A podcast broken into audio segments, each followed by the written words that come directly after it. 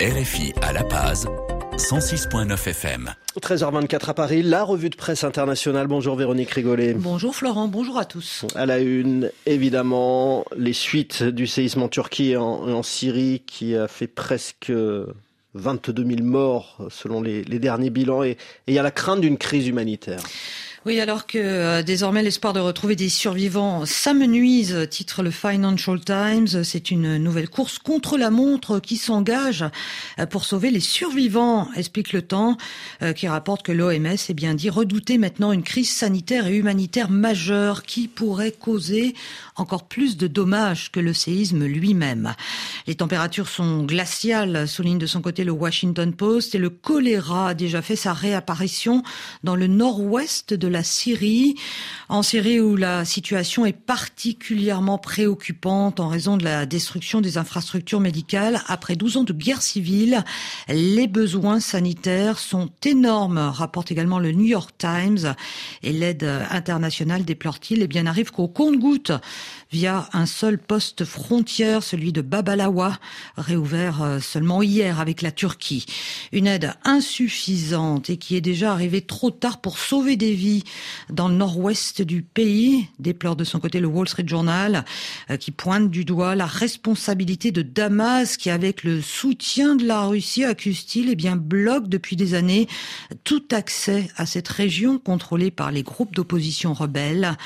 Si la situation en Turquie est très difficile, elle est carrément catastrophique en Syrie, commente également le Guardian. Et en marge de ce drame, des, milliers d'Afghans étaient prêts à s'embarquer pour rejoindre la Turquie et la Syrie avec surtout, Véronique, la volonté de, quitter leur pays. Oui, des milliers d'Afghans qui sont précipités hier à l'aéroport de Kaboul, rapporte le Washington Post, dans un écho euh, saisissant, dit-il, aux scènes chaotiques hein, qui avaient euh, suivi la prise du pouvoir par les talibans il y a 18 mois. Une véritable ruée vers l'aéroport après que des rumeurs ont circulé selon lesquelles eh bien, des avions emmenaient des volontaires en Turquie et en Syrie pour aider au secours après le tremblement de terre rumeur complètement infondée, nous dit le Poste, qui souligne que cette tentative de fuite en masse, vite réprimée par les talibans, eh bien, reflète en tout cas le désespoir croissant des Afghans, alors que leur pays s'enfonce dans la crise, des conditions de vie désastreuses. 40 millions d'Afghans souffrent de la faim cet hiver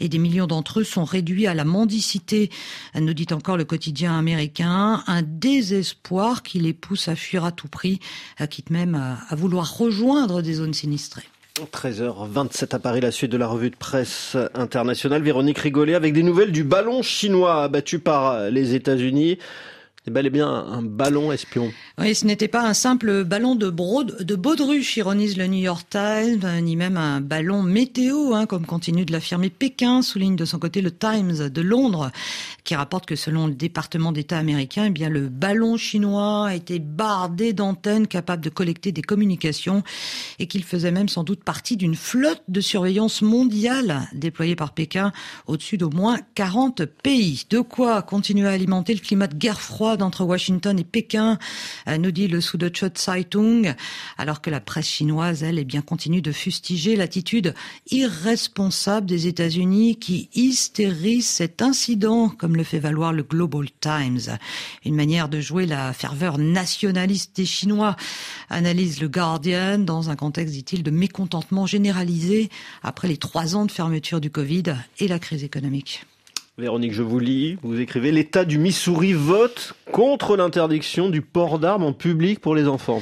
Oui, dans cette Amérique toujours malade de ses armes, le Missouri aux mains des républicains eh bien, se distingue à nouveau en rejetant une proposition de loi qui aurait interdit aux enfants de porter ouvertement des armes à feu.